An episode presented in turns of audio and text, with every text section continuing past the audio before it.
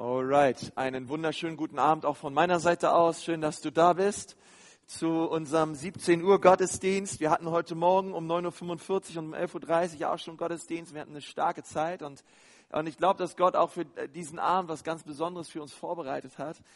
Wir befinden uns momentan als Gemeinde in einer Serie, die lautet Psalmen. Mein Name ist Konsti Kruse, ich bin hier der Pastor und ich freue mich, dass wir gemeinsam in den nächsten Wochen uns verschiedene Psalmen anschauen und, ähm, und, und einfach sehen, hey, was, was hat Gott zu sagen, was möchte er durch die Psalmen zu uns sprechen.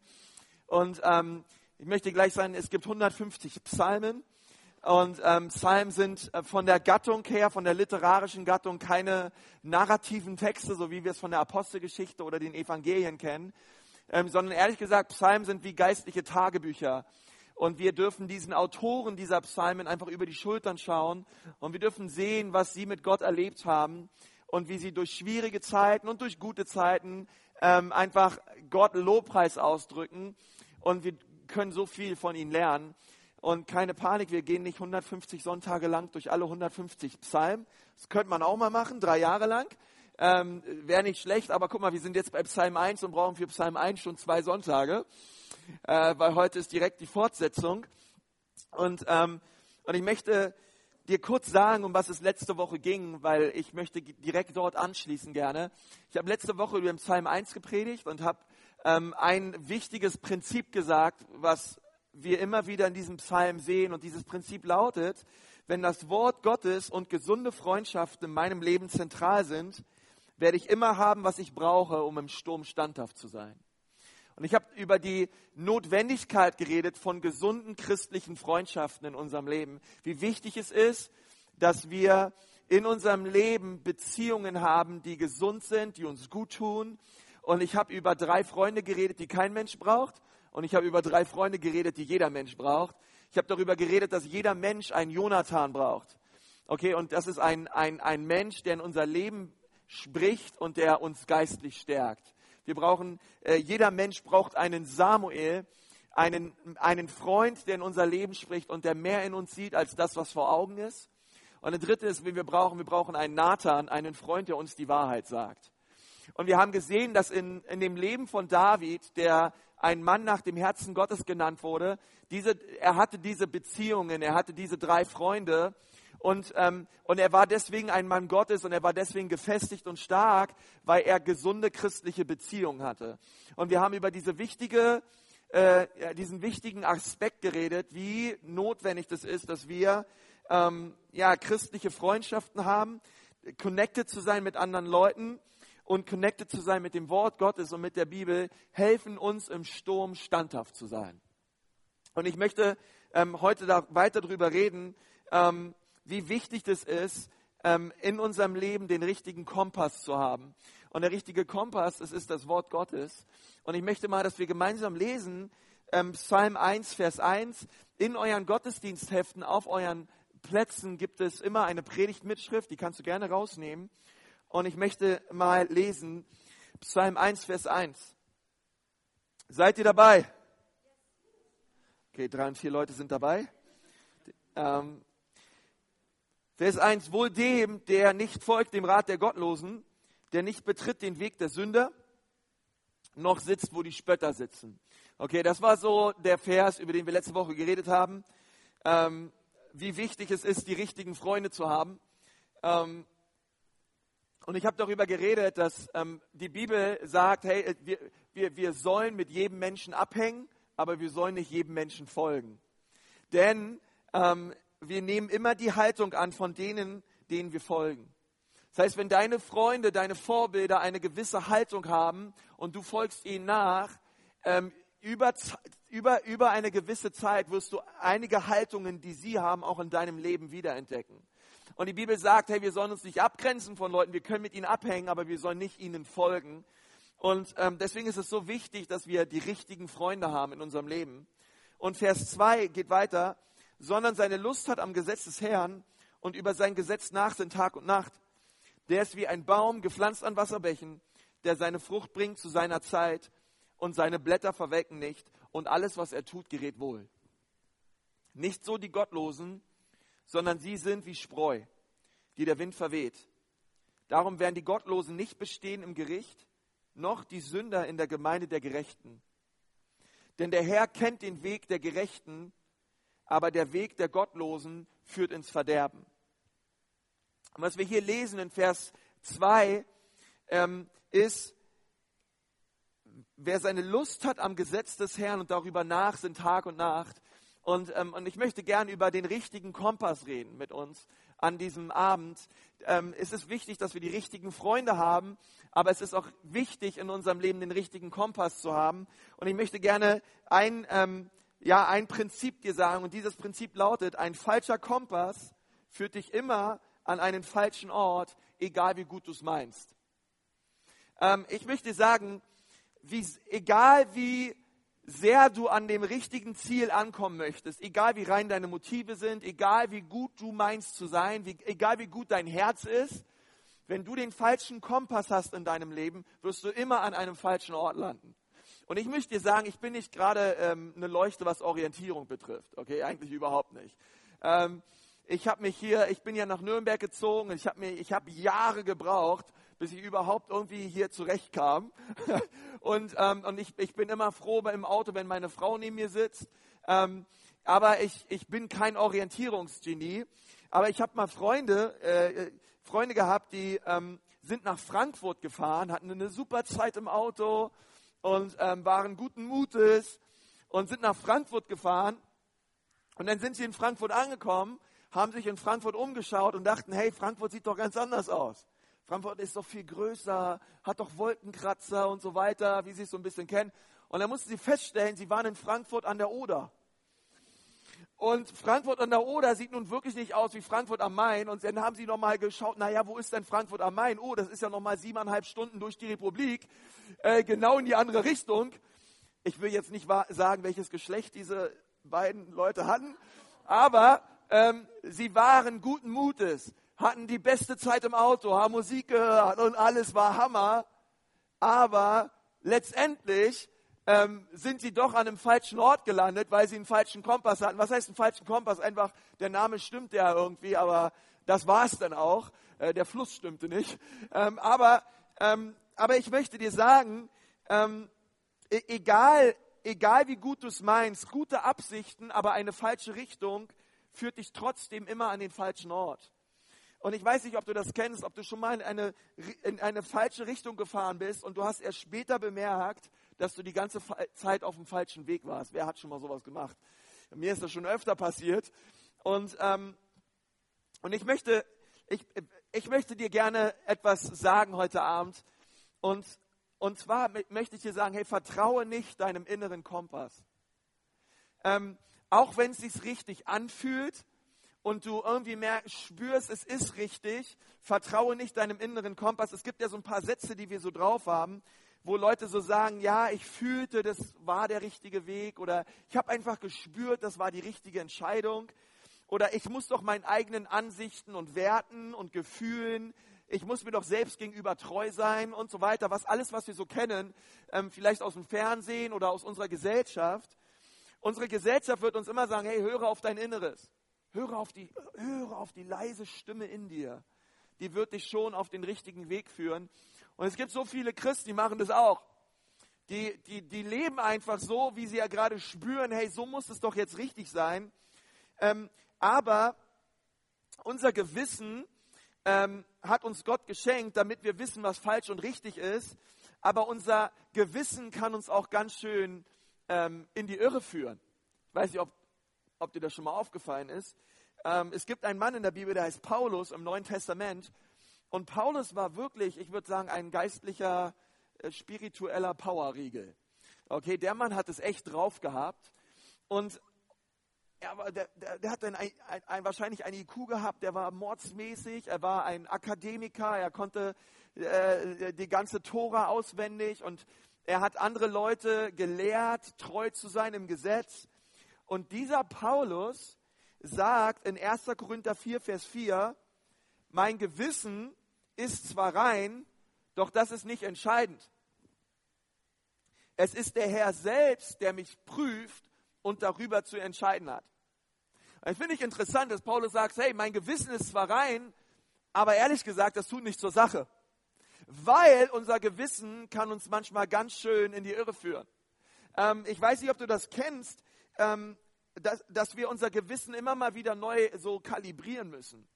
Weil unser Gewissen kann mit, mit der Zeit abstumpfen. Gewisse Dinge, die du tust, und am Anfang hast du noch ein schlechtes Gewissen dabei.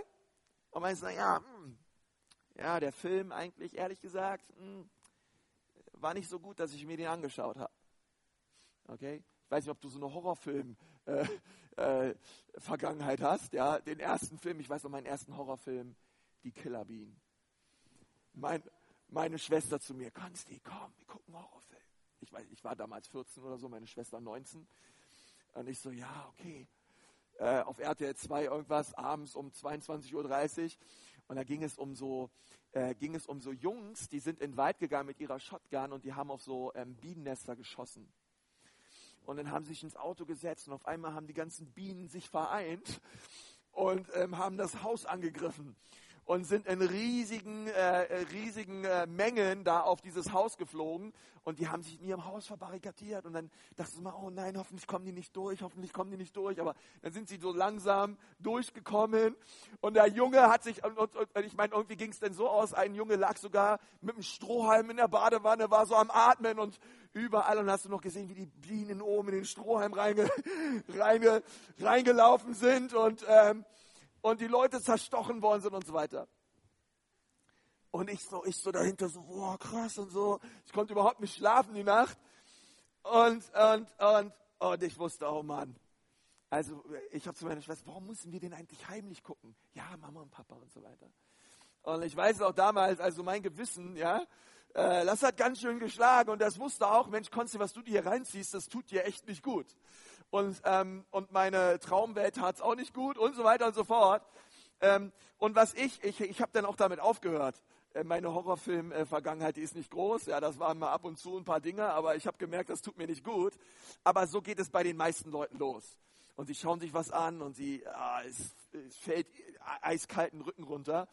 Und, sie, und irgendwann ist es nicht mehr so schlimm, irgendwann ist es ein Kick und irgendwann ist es nicht mehr nur ein Kick, irgendwann ist es eine Sucht. Und ähm, und das Gewissen ist so abgestumpft, dass sie überhaupt nicht mehr merken, hey, was ist hier falsch, was ist hier richtig, was tut mir gut, was tut mir nicht mehr gut. Und das, was Paulus sagt, ist, hey, mein Gewissen ist zwar rein, aber das ist nicht entscheidend.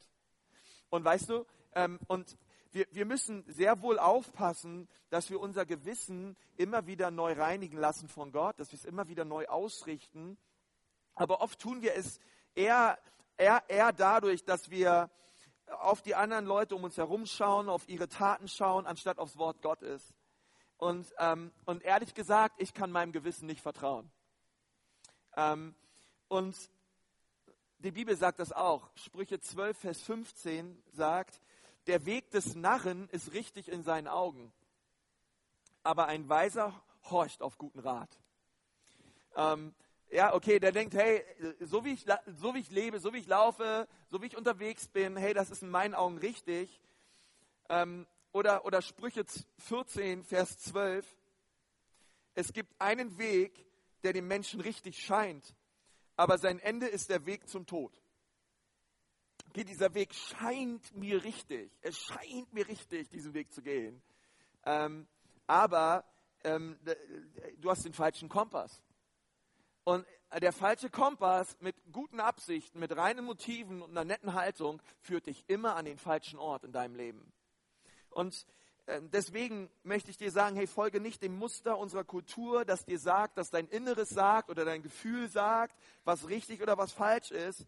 Wenn du auf dein Inneres hörst, dann, dann, dann sagt es dir, ob du nach deinen Maßstäben lebst. Das ist das, was, du, was passiert, wenn du auf dein Inneres hörst. Leb, bist du deinen Maßstäben gegenüber treu. Aber was die Bibel möchte, ist, dass wir einen Kompass haben in unserem Leben und das ist das Wort Gottes. Und, und, und die Bibel sagt, hey, wir müssen schauen, dass wir unsere Maßstäbe immer wieder anpassen mit den Maßstäben des Wortes Gottes. Weil das Wort sagt uns, hey, das, das Wort Gottes zeigt uns und sagt uns, ob wir noch auf dem richtigen Weg sind und nicht unser inneres Gefühl oder so. Ähm, und es geht einfach darum zu sagen, Gott, ich, ich möchte mein Gewissen immer wieder neu nach dem ausrichten, was dein Wort sagt. Ähm, und dann sagt, sagt, der, sagt der Autor dieses Psalms hier, hey, wenn du die richtigen Freunde hast in deinem Leben, du brauchst noch was, du brauchst den richtigen Kompass. Und wenn du richtige Freundschaften hast und den richtigen Kompass, wirst du inmitten des Sturms standhaft sein. Und er fängt, er fängt an, über das Wort Gottes zu reden. Und wir lesen in Vers 2, sondern er hat seine Lust am Gesetz des Herrn. Und das ist das Wort Gottes. Das Wort Gottes ist unser Kompass im Leben. Und, und dann sagt er weiter, und der darüber nachsinnt, Tag und Nacht. Und vielleicht sitzt du hier und sagst, ja, Konsti, du hast leicht reden, du bist Pastor, du wirst dafür bezahlt, dass du Zeit hast fürs Wort Gottes und fürs Nachsinnen und so, das ist mir klar. Aber ich bin kein Mönch, ja. Ich bin auch keine Nonne. Äh, ich habe Berufsleben, ich habe Dinge zu tun. Ähm, wie, wie, wie soll ich das leben, was hier steht? Darüber nachsinnen Tag und Nacht. Der hat leicht reden, der gute Freund.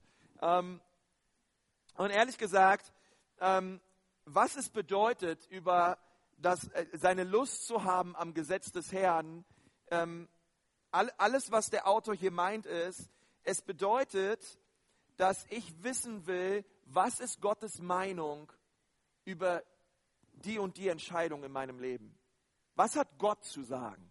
Das ist das, was, was hier der Autor sagt. Hey, seine Lust zu haben am, am, am Gesetz des Herrn bedeutet nicht, dass ich meine Bibel aufschlage und auf einmal fangen meine Augen an zu leuchten und mein Mund, meine Mundwinkel gingen auseinander und ich feiere meine persönliche kleine Bibelparty. Okay? Ähm, er redet hier nicht zuallererst über eine Emotion während des Bibellesens. Okay? Sondern um was es ihm hier geht, ist, ey, dass du, und ehrlich gesagt, viele von euch, ihr, ihr lest überhaupt nicht gern.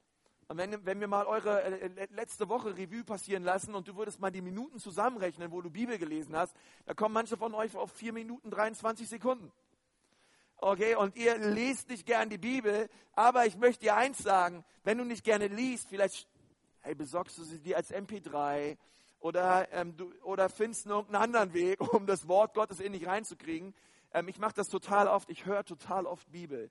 Wir haben einen Mann in unserer, in unserer Gemeinde, ähm, der ist mal zu mir gekommen, der hat sein Leben Jesus gegeben, hier, hier an der Seite, und dann hat er gesagt, hey, ähm, Konsti, was soll ich jetzt machen? Ich habe mein Leben Jesus gegeben. Ich habe gesagt, ja gut, hier ist eine Bibel, fang an, die Bibel zu lesen. Ja, wo soll ich anfangen? Sage ich bei 1. Mose 1, Vers 1. Gleich hier vorne. Und dann hat er gesagt, da habe ich keine Zeit für. Ich bin nur im Flieger unterwegs, überall auf der Welt, ähm, CFO in einer großen Firma. Und, ähm, und ich habe zu ihm gesagt, hey, dann hör die Bibel. Er hat gesagt, okay, Bibel kann ich hören. Dreiviertel Jahr später hat er gesagt, ich habe die Bibel einmal durchgehört. In einem Dreivierteljahr. Und ich so, oh, gut, viel, warst du schneller als ich. Ähm, und, und versteht ihr, ähm, was der Autor hier meint, ist nicht ähm, eine Emotion der Freude, obwohl ich auf Emotionen stehe und ich glaube, Emotionen gut sind und so weiter, gerade wenn es um Jesus geht, um das Wort Gottes und all das. Ähm, aber was er sagt, ist, hey, ähm, da ist ein tiefes Verlangen in dir zu sagen, ich will wissen, wie schaut Gottes Meinung aus? Was hat Gott zu sagen in meinem Leben? Es geht um dein Verlangen, Gottes Willen tun zu wollen und nicht um eine Emotion, um eine Emotion der Freude, weil du endlich Bibel lesen darfst. Okay? Der Autor dieses Psalms, als er das geschrieben hat, gab es noch gar keine Bibel. Okay, die gab es erst viel später. Ähm, schon gar nicht Buchdruck und all das gab es alles nicht. Ähm, aber was er sagt ist, hey, meine, was ich will in meinem Leben, ich will den Willen Gottes tun. Und ich möchte Gott bitten für die Entscheidung meines Lebens, dass er mir Weisheit gibt und dass er mir zeigt, ähm, Gott, was denkst du über die und die und diese und diese Sache in meinem Leben? Gott, ich möchte deinen Willen kennen. Okay, das bedeutet es, eine Lust zu haben am Gesetz des Herrn. Es, steht ein, es gibt einen interessanten Vers in Sprüche 2, Vers 3. Dort steht, ähm, wenn du um Erkenntnis und Verständnis betest und um Einsicht flehst, wenn du sie suchst wie Silber und nach ihr forscht wie nach Schätzen, dann wirst du die Furcht des Herrn verstehen und die Erkenntnis Gottes erlangen. Okay, wir sehen zweimal wenn, wenn konditional, hey, wenn ich das tue und das tue, dann wird die, werde ich die Furcht des Herrn verstehen und die Erkenntnis Gottes erlangen. Und verstehst du, ähm, wie ich früher immer Bibel gelesen habe, war, ich habe die Bibel aufgemacht und ich dachte, an der Stelle, wo ich jetzt zufällig die Bibel aufgemacht habe, das war jetzt meine Seite des Tages für mich. Weil ich meine, es kann ja der Herr alles führen, ja, dass ich genau das aufschlag, was halt gerade dran ist. Und dann habe ich die Seite 638 im Alten Testament gelesen und dann ging es da nur um Mord und Totschlag. Und dann dachte ich, Herr Jesus, was hat das bitte schön mit meinem Leben zu tun? Und versteht ihr, und, äh, und ich habe gemerkt auf einmal, wie meine Bibel lese, wie die total ermüdend äh, und total, oh, das war nur noch ätzend. Okay, ätzend. Ich habe immer morgens die Bibel aufgeschlagen, Herr, so ein bisschen so wie, bisschen so, ja, immer ein bisschen was rausgepickt auch und so hier und da. Aber ähm, ehrlich gesagt, so richtig hat das nie zu mir gesprochen. Und weißt du, ähm, wenn wir uns diesen Vers nochmal anschauen aus, aus Sprüche 2, ähm, Vers 3, dann zeigt uns dieser, dieser Vers, hey, wenn du um Verständnis betest und um Einsicht flehst, wenn du sie suchst wie Silber und nach ihr forscht wie nach Schätzen, ich glaube, das bezieht sich auf das Wort Gottes.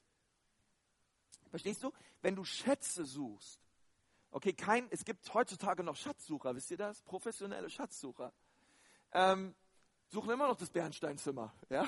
Ähm, versteht ihr, die, die, die suchen Schätze und die finden sie nicht jeden Tag. Schätze findest du nicht jeden Tag. Silber findest du nicht jeden Tag. Aber irgendwann kommt der Tag, wo du einen Schatz findest. Und ich glaube, es ist so wichtig in unserer Bibellese, dass wir nicht sagen, hey, nur weil drei Tage lang das Wort jetzt nicht zu mir gesprochen hat, gebe ich auf. Nein, Schätze findest du nicht jeden Tag. Aber ich bleibe dran, ich, ich suche weiter ich suche weiter und ich lasse den Text zu mir sprechen. Ähm, ich, ich lese nicht nur die Bibel, sondern ich, ich will auch, dass die Bibel mich liest. Und ich, und ich lasse die Bibel mich lesen und, ähm, und bewegt das im Herzen und bewegt das im Herzen. Und irgendwann, boah, das hast du gemeint, Herr. Wisst ihr, was ich meine? Irgendwann findest du diesen Schatz und sagst, wow, hey, Du hast auf einmal eine Offenbarung über einen Text. Du, du, verstehst auf einmal etwas, was du vorher noch nie verstanden hast. Und das ist es, das, das ist das, was, was der Autor hier meint. Hey, ähm, wenn wir auf der Suche sind, dann sollen wir nicht aufgeben. Lass uns unsere Lust haben am Wort des Herrn. Lass uns unsere, unsere, unsere Freude haben an dem, was Gott sagt. Aber lass uns nicht enttäuschen, wenn wir mal irgendwie merken, boah, das spricht heute aber nicht zu mir. Sondern halte dran fest. Und und außerdem, ihr Lieben, ähm, ich habe das zu den Freunden heute Morgen schon gesagt, wir alle haben schon so viel Evangelium gehört, das reicht für ganz China. Du hast schon so viel Predigten gehört, du hast mehr Kommentare und Bibeln zu Hause in deinem Schrank rumliegen. Andere Christen auf dieser Erde, die würden sich ihre Finger danach lecken. Okay, wir, wir haben schon so viel Offenbarung, wir haben schon so viel verstanden. Und, ich, und manchmal ist es wichtig, dass wir uns keine Sorgen darüber machen, was wir nicht verstehen, dass wir uns vielmehr Sorgen darüber machen, was wir verstehen. Und dass wir uns aufhören, naja, das habe ich aber nicht verstanden oder das habe ich so noch nicht gesehen. Hey, du hast eine Offenbarung, du hast Dinge schon verstanden, fang an, diese Dinge zu leben. Und ich glaube jetzt schon, du bist schon für dein ganzes Leben lang gesättigt. Einfach nur, einfach nur das ABC des Evangeliums verstanden zu haben. Boah, da muss ich ja Leuten vergeben. Ja. Versteht ihr, ähm, ey, wenn, wir, wenn wir das alleine schon leben würden, hey, wie, wie, wie powerful würde unser Leben sein, und, ähm, und ich glaube, das ist wichtig, dass wir sagen, hey, ähm, wir, wir leben das, was wir bereits schon wissen und ähm, was ich bereits schon verstanden habe aus dem Wort Gottes. Und dann sagt er weiter in, in Vers 2 in der, in der, in, in, in, im Teil B, und über sein Gesetz nachsinnt Tag und Nacht. Okay, seine Lust zu haben am Wort des Herrn bedeutet, hey, ich will wissen, was Gott sagt und dann darüber nachsinnen bedeutet, und ich will wissen, wie ich es anwenden kann, praktisch in meinem Leben. Versteht ihr, ich bin so ein Pastor, ihr Lieben, ich, ich liebe es, wenn, wenn, wenn Theologie praktisch wird. Okay, ich glaube, dass die praktische Theologie die Königsdisziplin ist.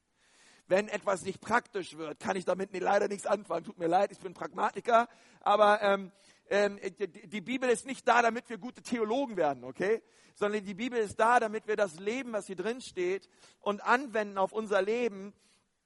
Und, ähm, und wenn ich lese, dass wir vergeben sollen, dann denke ich darüber nach, wie ich das umsetzen kann. Das bedeutet es, nachzusinnen darüber. Es ist nicht nur so, oh ja, hm, schön, und, ähm, sondern Gott, ich habe ich hab, ich hab heute Morgen gelesen, Gott, dass du gesagt hast, dass wir den Schwachen helfen sollen. Und dann liest du diesen Vers und dann denkst du drüber nach. Herr Jesus, wo, sind, wo gibt es schwache Leute in meinem Umfeld? Wo gibt es schwache Leute auf meiner Arbeitsstelle, in meiner Uni, in meiner Firma? Wo gibt es Leute, um die anderen Leuten einen Bogen machen? Gott, wie kann ich diesen Menschen helfen? Gott, zeig du mir heute, wie ich dieser Person, wie, wie ich sie ermutigen kann. Gott, zeig mir heute, wie ich sie stärken kann. Gott, ich habe in deinem Wort gelesen, dass ich vergeben soll, dass ich Schwächeren helfen soll. Gott, Gott, was kann ich tun? Gott, Gott, hilf mir, das herauszufinden, wie ich das, was ich hier lese, anwenden kann in meinem Leben. Okay, das eine ist zu verstehen, Gott, ich möchte deinen Willen tun. Und das andere ist zu verstehen, Gott, wie kann ich das praktisch anwenden in meinem Leben? Hey, wenn wir das leben würden, was ich gerade sage, und du hier rausgehst und sagst, okay, das setze ich um, Hammer. Hey, ähm, ich glaube, du wirst, in, deine nächste Woche wird so powerful sein. Ähm, weil, weil ich glaube, das ist, äh, das ist wirklich etwas, wo sich Gott zustellt und wo er Segen schenkt. Versteht ihr, Nachsinn bedeutet, dass ich meine Entscheidungen, meine Gedanken, meine Gefühle und meine Taten durch einen biblischen Filter laufen lasse. Ich lasse ihn da durchlaufen. Und ich, und ich merke, Gott, meine, meine Taten, Gott, meine Entscheidungen und die Dinge, Gott. Und ich laufe, Gott, Gott, das habe ich gerade gesagt, das habe ich gerade getan. Gott, ist das auf deinem Herzen? Gott, Gott, siehst du das genauso eigentlich? Und das, und das bedeutet es auch, darüber nachzusinnen, was Gott sagt in seinem Wort. In 1. Korinther 10, Vers 11 lesen wir, alle diese Dinge aber, die jenen widerfuhren, sind Vorbilder und sie wurden zur Warnung für uns aufgeschrieben, auf die das Ende der Weltzeiten gekommen ist. Darum, wer meint, er stehe, der sehe zu, dass er nicht falle. Alright? Und was hier ähm, Paulus sagt ist, hey, ähm, wenn ich eine, eine Geschichte lese in der Bibel, alle diese Dinge aber sind jenen widerfuhren, sind Vorbilder und sie wurden zur Warnung für uns aufgeschrieben. Das liebe ich an der Bibel. Ich liebe es an der Bibel, dass da so Frauen und Männer sind, die so viel Mist gebaut haben. Ich meine, liebst du, jetzt ehrlich gesagt, würde ich ein Buch rausbringen, das wäre richtig, oh Hammer, alles tolle Geschichten und so richtig ausgeklüftet und so weiter. Und dann denke ich mir, die Bibel, hey, da gibt es Männer, die haben so viel Mist gebaut, da gibt es Frauen, die haben so viel Mist gebaut. Und, ähm, und wenn ich allein über Petrus nachdenke, über Hiob nachdenke, über Noah nachdenke, äh, über Biliam nachdenke, ähm, wa warum erzählt uns die Bibel von so vielen Fehlern, die Menschen begangen haben? Weil ich sag's dir warum. Ähm, weil die Bibel uns sagt, hey, aus den Fehlern von Menschen lernst du viel mehr als aus ihren Erfolgen.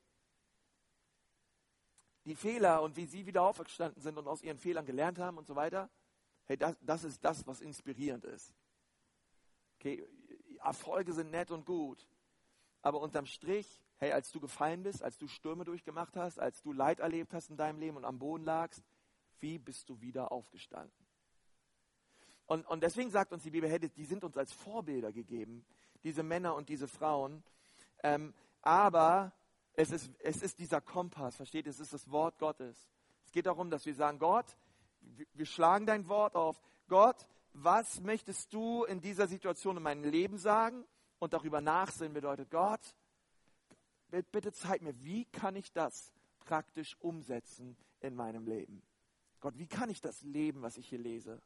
Und die Bibel sagt, wenn wir die richtigen Freunde haben und den richtigen Kompass haben in unserem Leben, dann werden wir inmitten der Stürme unseres Lebens standhaft sein. Und dann führt der Autor hier drei Verheißungen auf, über Menschen, die die richtigen Freunde haben und die den richtigen Kompass haben in ihrem Leben.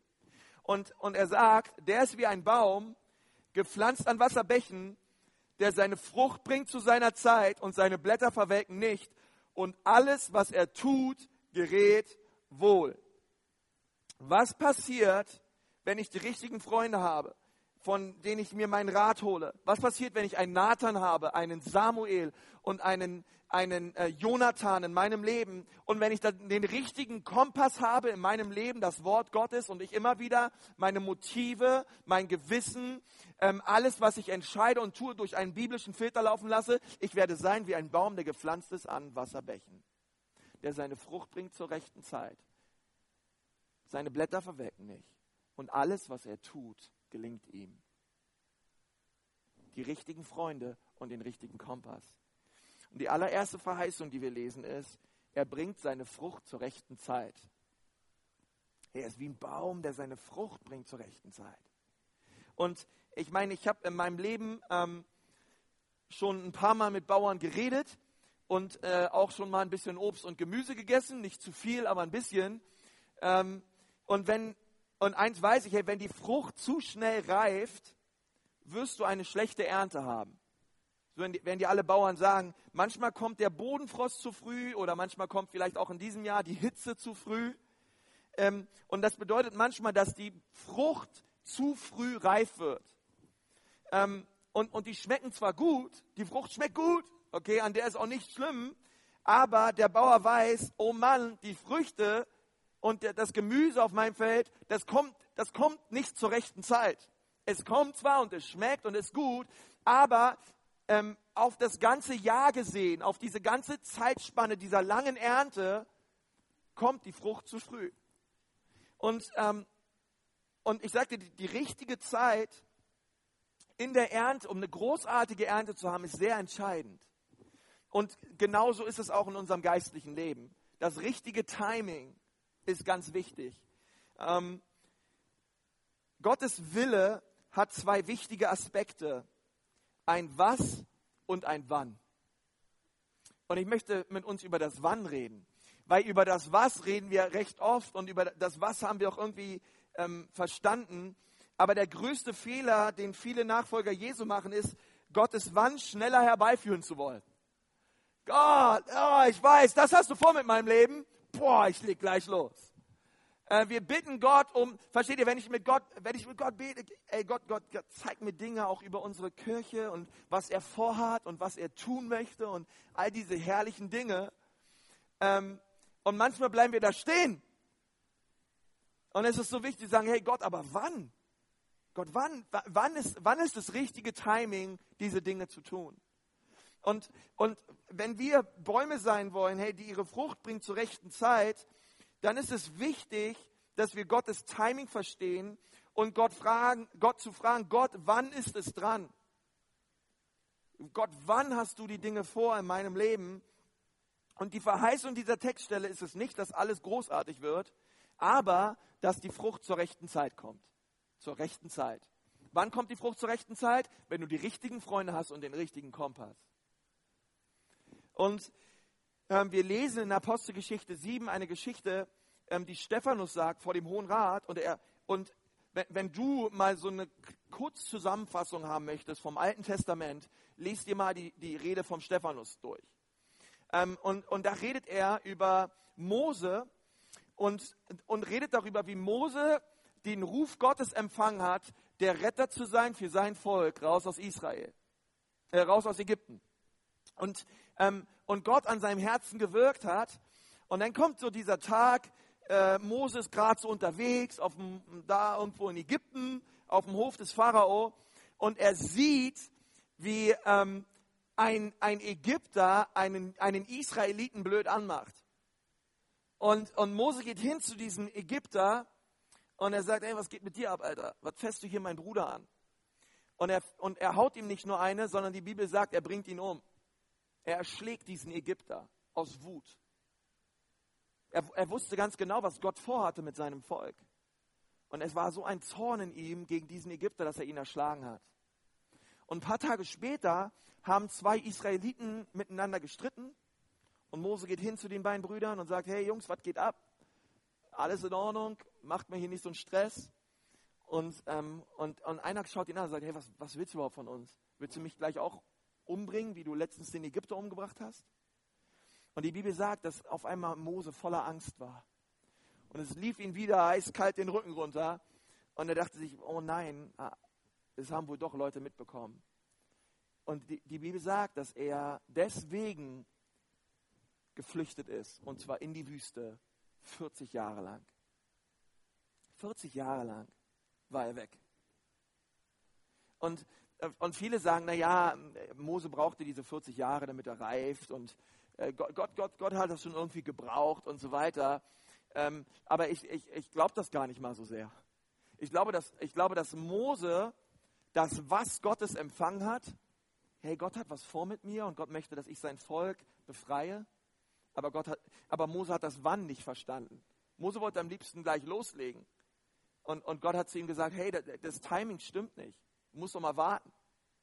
Und Mose hat einfach sein Ding durchgezogen und ähm, er, er war 40 Jahre lang in der Wüste und nach 40 Jahren offenbart sich Gott in ihm durch einen brennenden Dornbusch und sagt zu ihm, hey Mose, kannst du dich noch an mich erinnern? Äh, weißt du noch damals vor 40 Jahren? Ich habe dich schon mal gerufen. Ähm, ich habe noch was vor mit dir. Und Mose sagt, ach ja, stimmt, stimmt. Und er war schon so eingeschüchtert, hat gesagt, naja, ich weiß aber trotzdem nicht, ob ich reden kann und so weiter. Und er bringt eine Ausrede nach der anderen hervor. Gott hat zu ihm gesagt, genug Ausreden, ich brauche dich jetzt. Komm und befreie mein Volk aus der Knechtschaft der Ägypter. Und es steht hier, es ist so wichtig, dass wir, ähm, dass wir sagen, Gott, Gott, wie lautet dein, Gott, Gott, wie lautet dein Timing? Und vielleicht sagst du, hey, Konsti, das hört sich alles so an und so, ich, aber wie soll ich das jetzt praktisch werden lassen? Wo, woher weiß ich, ob ich in Gottes Timing bin? Und ähm, ich würde dir eine Frage stellen, besser gesagt eine Frage geben, die du dir selber stellen kannst. Und zwar lautet diese Frage, inwiefern gehe ich Kompromisse ein, um das Ziel schneller zu erreichen? Inwiefern gehe ich Kompromisse ein, um das Ziel schneller zu erreichen? Denn normalerweise, wenn ich Gottes Ziele schneller erreichen möchte, fange ich an, Kompromisse einzugehen. Und oft hat das äh, zu tun, mit, mit Sünde zu tun. Einfach Kompromisse eingehe, um das Ziel schneller zu erreichen. Ähm, denn, denn jemanden zu töten war falsch, lieber Mose. Es war Sünde und es war nicht richtig. Es war nicht der Wille Gottes. Aber wenn ich dem Kompass folge, dann bringt mich dieser Kompass zur rechten Zeit an den richtigen Ort, aber er bringt mich niemals auf den Weg der Kompromisse und der Sünde. Und, und das ist etwas, was wir verstehen müssen.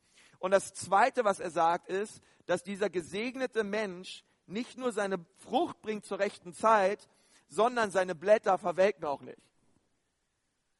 Hey, seine Blätter verwelken nicht und er redet hier so über das trockene Israel. Ähm, Blätter, die verwelken, weil, weil kein Wasser mehr da ist. Aber wenn wir, aber wie gesagt, wenn wir die richtigen Freunde haben und den richtigen Kompass, das Wort Gottes, dann sind wir an einer Quelle angeschlossen und werden immer genug Wasser haben, was wir brauchen. Und davon bin ich fest überzeugt. Und Ehrlich gesagt, jeder bekommt Stürme ab. In Sprüche 10, Vers 24 lesen wir etwas sehr Interessantes. Und da steht, was der Gottlose fürchtet, das wird über ihn kommen. Den Wunsch der Gerechten aber wird er erfüllen. Okay, würde ich jetzt Starbucks besitzen, würde ich diesen Vers nehmen und auf eine Starbucks-Tasse drucken. ist der Hammer, oder? Den Wunsch der Gerechten aber wird er erfüllen. Oh, Hammer. Ich finde es klasse. Aber es geht dann noch weiter. Wenn ein Sturm vorüberfährt, so ist der Gottlose nicht mehr da. Der Gerechte aber ist für die Ewigkeit gegründet. Und was mir so auffällt ist, wenn ein Sturm vorüberfährt, so ist der Gottlose nicht mehr da, aber der Gerechte wird in Ewigkeit gegründet sein. Den Sturm kriegen beide ab. Der Gottlose und der Gerechte. Beide erleben Stürme. Der eine wird durch diesen Sturm davongeweht und der andere, der ist wie ein Baum, gepflanzt an Wasserbächen, der eine Frucht bringt zu seiner Zeit, seine Blätter verwelken nicht und er ist gegründet.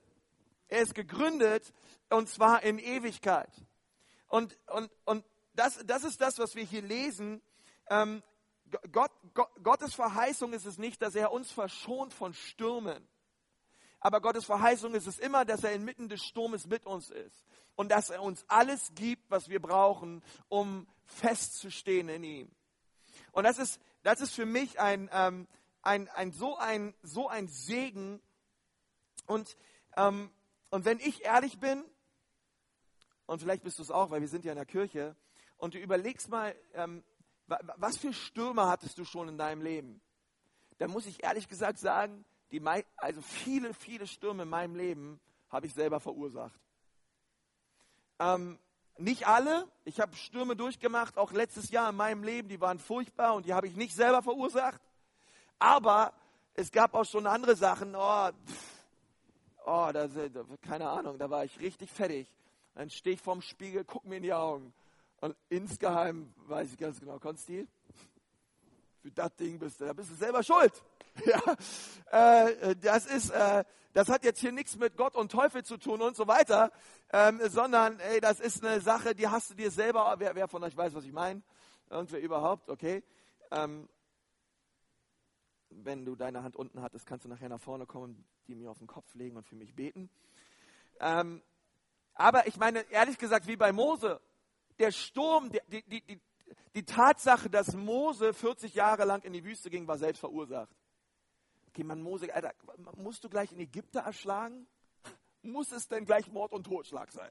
Ja, eine Backpfeife hätte doch gereicht. Weißt du, ähm, aber nein, man muss natürlich wieder gleich zu harten Mitteln greifen. Und was ist das Ergebnis 40 Jahre Wüste? Ich meine, er hätte auch 40 Jahre lang in den Palästen Ägyptens sein können.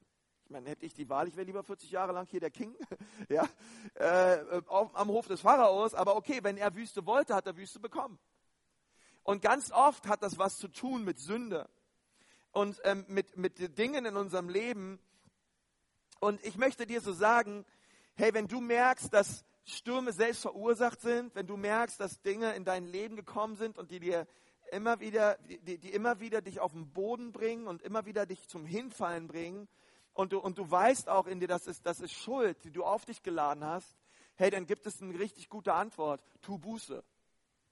Heute Abend tu einfach Buße und sag, Herr Jesus, ich bitte dich um Vergebung. Gott, ich weiß, ich bin nicht dem Kompass deines Wortes gefolgt, sondern ich habe mein eigenes Ding durchgedreht. Und ich bin am falschen Ort gelandet. Und ich preise Gott für seine Barmherzigkeit und für seine Gnade und für sein Erbarmen, dass er mich nicht lässt, wie ich bin, sondern mich verändert. Aber ich bin auch schon dankbar, dass ich nicht mehr bin, wie ich mal war. Und, und versteht ihr, und Gott, und Gott ist so gut. Und er sagt, hey, okay, du bist nicht meinem Kompass gefolgt, du bist an einem falschen Ort gelandet, aber ich liebe dich, ich nehme dich an und ich führe dich wieder zurück auf den Weg des ewigen Lebens. Und, ich, und mein Herz für dich ist es, dass du inmitten der Stürme deines Lebens festgegründet bist. Und das glaube ich. Unser Gott ist kein Gott, der uns vor dem Feuer verschont, aber er ist ein Gott, der mit uns ist im Feuer. Und das sehen wir bei Daniel und seinen drei Freunden. Gott hätte auch einmal vom Himmel dies, diesen Feuerofen ausblasen können, aber er hat es nicht getan. Ähm, die drei Freunde waren im Feuer. Aber inmitten des Feuers, sagt die Bibel, sah man von außen einen vierten Mann. Und das war Jesus mit ihm, mit diesen drei Freunden im Feuer. Und die Bibel sagt, hey, dass das Feuer nicht mal eine Haarspitze verkohlt hat, sondern sie sind aus dem Feuer rausgekommen, weil Jesus mit ihnen war. Und das finde ich so stark. Und, und dann und dann sagt er weiter, hey, wenn du, wenn du gesunde Freundschaften hast, wenn du den richtigen Kompass hast, alles, was er tut, gerät wohl. Das ist die dritte Verheißung. Alles, was er tut, gerät wohl. Und wenn ich das so lese, dann denke ich manchmal, Gott, ehrlich gesagt, ich wünschte, das wäre so in meinem Leben. ich wünschte, alles, was ich tun würde, würde mir gelingen. Gibt es hier noch irgendwen, der so denkt? Und ehrlich gesagt, wenn man noch mal weiter überlegt, denke ich, Herr, ich weiß ganz genau, es gibt Leute, die haben ungesunde Freundschaften und sie haben den absolut falschen Kompass in ihrem Leben. Trotzdem fahren sie einen Porsche Panamera 4S, haben drei Häuser und ich bin hier in der Südkurve im Stadion, aber die sitzen da oben in der VIP-Lounge und die sind einfach, haben alles, Herr. Ungesunde Freundschaft und den falschen Kompass. Warum geht es denen so gut? Und ähm, wer von euch kennt das? Okay.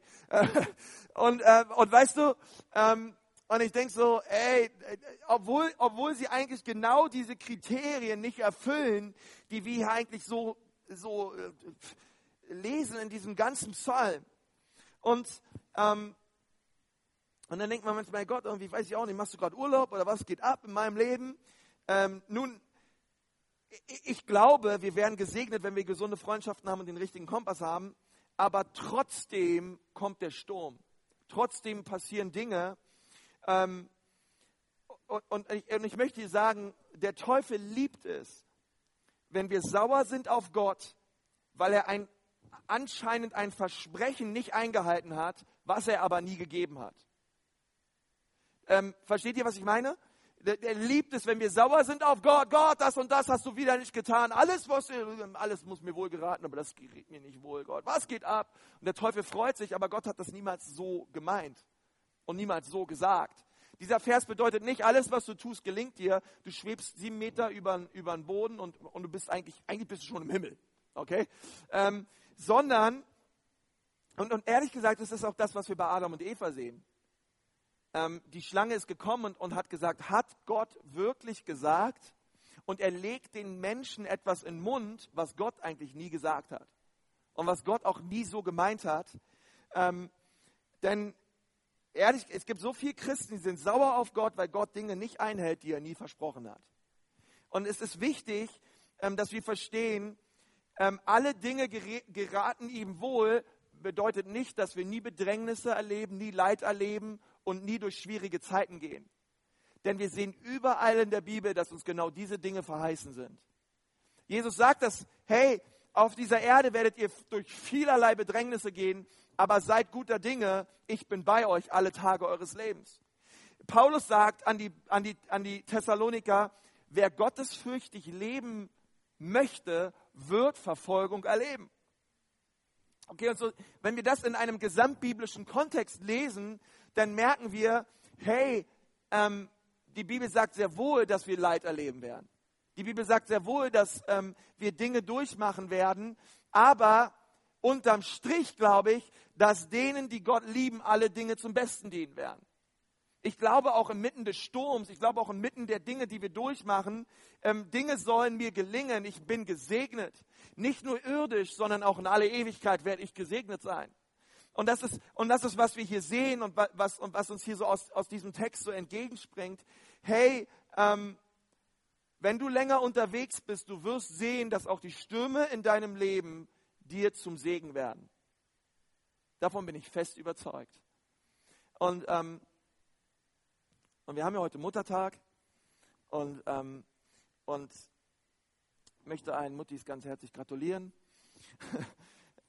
Und ich denke mir so, hey, neun Monate so ein Baby rumtragen und so weiter und dann das, das Ding auch noch mit viel Geschrei auf die Welt bringen. Und, ähm, und ich denke mir, hey, alleine dafür gebührt Müttern ewiglich Ehre. Ähm, äh, und dann alles andere, was noch mit dazu kommt. Aber ähm, ich, ich bin Gott ich bin Gott dankbar für jede disziplinarische Maßnahme meiner Eltern an der Person Konstantin Kruse, weil ich glaube, ich würde sonst hier vorne gar nicht stehen. Okay? Dinge, die meine Eltern, ich habe Stürme in meinem Leben durchgemacht, sage ich euch mit meinen Eltern, selbst verursacht die allermeisten. Ähm, aber ich habe gemerkt, unterm Strich haben, haben die Dinge meinen Charakter geformt haben, haben, haben, die Dinge, haben diese Dinge mich zu dem Mann gemacht, der ich heute bin. Und obwohl ich es als Kind nie wollte, im, äh, einfach in der, in, der, in der Perspektive zurück war es ein Segen für mich. Und die Bibel sagt das auch. Hey, die Bibel sagt, wenn Gott liebt, den züchtigt er. Hey, so wie ein Vater einen Sohn manchmal züchtigt, hey, so, so gebraucht Gott auch die schwierigen, harten Dinge in unserem Leben, die, wo wir keinen Bock drauf haben, um unseren Charakter zu festigen. Weil unterm Strich geht es Gott um deinen Charakter. Geht es Gott um deine Haltung geht es Gott um die Art und Weise, wie deine Einstellung ist. Und das möchte er formen. Und ich bete so, dass wir das, dass wir das nicht, dass wir da nicht wegrennen, sondern dass wir auch die harten Zeiten in unserem Leben umarmen, so schwierig es ist, und sagen, Gott, ich check jetzt nicht, was hier abgeht, ähm, aber ich möchte dich bitten, dass du mir das wozu zeigst, ja, und an meinem Herzen arbeitest. Versteht ihr, wenn wir den richtigen Kompass haben in unserem Leben und wenn wir die richtigen Freunde haben, werden wir immer haben, was wir brauchen, um im Sturm standhaft zu sein. Ich verspreche es dir. Halte fest an dem Wort Gottes. Denk darüber nach. Bitte Gott, dass du es praktisch anwenden kannst. Und bitte Gott, dass er dir in deinem Leben einen Samuel schenkt, einen Nathan schenkt und einen Jonathan schenkt. Hey, und du wirst ein powervoller Mann und eine powervolle Frau sein. Hey, du wirst gepflanzt sein wie ein Baum an Wasserbächen, an dem Strom des Heiligen Geistes. Und du wirst sehen, wie Gott dich gebraucht zu einem Segen für viele, viele, viele Menschen. Ich möchte mal mit uns beten. Lass uns mal die Augen schließen. Herr Jesus, ich danke dir von ganzem Herzen für diesen Abend. Und ich danke dir, Herr, für dein Wort. Und Herr, ich danke dir für diese Serie über die Psalmen, Herr. Und ich danke dir für den Psalm 1. Und ich danke dir, Herr, dass du durch diesen Psalm zu uns sprichst, Herr. Gott, ich bete für jeden, der mich hört, Herr. Ich bete, dass ähm, gesunde Freundschaften und der richtige Kompass in unserem Leben zentral sind, Herr. Vielleicht sitzt du hier heute Abend und du sagst, Konsti, ähm, ich merke in meinem Leben, ich habe den falschen Kompass. Ich lande immer wieder in Beziehungen, die ich nicht wollte. Ich lande immer wieder an Orten, wo ich nicht landen wollte. Und ich merke, ähm, das Allermeiste davon ähm, habe ich selber verschuldigt. Aber ich möchte heute Abend Gott bitten und sagen, Gott, ich möchte nicht mehr leben nach meinem inneren Kompass. Ich möchte nicht mehr leben nach meinem Gewissen. Ich möchte nicht mehr meinen Gefühlen folgen, meinen Emotionen folgen, meine, meinen inneren Stimmen folgen, Herr. Sondern, Herr Jesus, ich möchte heute Abend dich und dein Wort als ausreichend, als absolute Priorität und Autorität in meinem Leben festigen. Und Herr Jesus, ich möchte dir sagen, dass ich nach deinem Wort leben möchte, Herr. Und dass ich darüber nachdenken möchte und es anwenden möchte und ein Mann des Wortes sein möchte, eine Frau des Wortes sein möchte, die nicht hin und her wankt zwischen den Meinungen dieser Welt und den Meinungen unserer Kultur und den Meinungen dieser Gesellschaft, sondern die feststeht in dem, was Gott sagt in seinem Wort. Und ich, und, und ich möchte sein Wort neu lieben und wertschätzen. Ich möchte den richtigen Kompass haben in meinem Leben. Und wenn du hier bist heute Abend und du sagst, ja, Konsti, das ist bei mir in meinem Leben momentan so akut. Ich merke immer wieder, dass ich an den falschen Orten lande, obwohl ich es gut meine. Aber ich merke, es liegt daran, dass ich nicht, nicht, nach, nicht nach dem lebe, was Gott sagt in seinem Wort. Und ich möchte sagen, heute Abend ist, ist Vergebung im Haus. Jesus ist hier und er möchte dich zurückführen an sein Herz. Und wenn du hier bist und du sagst, ja, Konzi, bitte bete für mich. Ich möchte heute ähm, diesen Kompass ganz neu ausrichten in meinem Leben. Ich möchte mich neu demütigen unter der mächtigen Hand Gottes. Und ich möchte Jesus bitten, dass er sich neu auf den Thron meines Herzens setzt. Ich möchte kein 90% Nachfolger sein, kein 80% Nachfolger sein, sondern ich möchte zu 100% tun, was Gott sagt in seinem Wort, weil ich weiß, alles andere führt ins Verderben. Alles andere führt an Orten, wo ich eigentlich nicht hin möchte. Und ich möchte mein Leben neu ausrichten nach dem, was Gott sagt. Und du sitzt hier und du spürst an diesem Abend, dass dieses Wort für dich war und du, und du sagst, Gott, ja, ich möchte diesen Kompass neu, ich möchte mich neu ausrichten nach dir.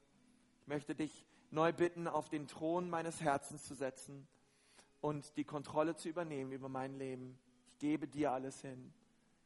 Dann heb mal deine Hand, gerade jetzt, wo du dort sitzt, und sag, Jesus, ja, hier bin ich. Ich sage, ja, ich will das, Herr. Herr, du siehst ja so viele Hände, die hochgehen, Herr. Herr, und ich bete, dass du diese Menschen anrührst, Herr, und dass deine Liebe und dein Erbarmen und deine Kraft über sie kommt, Herr. Herr, lass, lass doch schon heute etwas geschehen in ihrem Herzen, an einem neuen Feuer, an einem neuen Hunger in ihnen nach mehr von Jesus. Herr, schenk du ihnen eine neue Leidenschaft für dein Wort, eine neue Liebe, Gott. Und Herr, ich bete so, dass du ähm, gesunde christliche Freundschaften und den richtigen Kompass in ihrem Leben aufrichtest, Herr. Herr, damit sie in den Stürmen ihres Lebens standhaft sind und festhalten an dir. Herr, darum bitte ich dich in Jesu Namen. In Jesu Namen. Amen. Amen.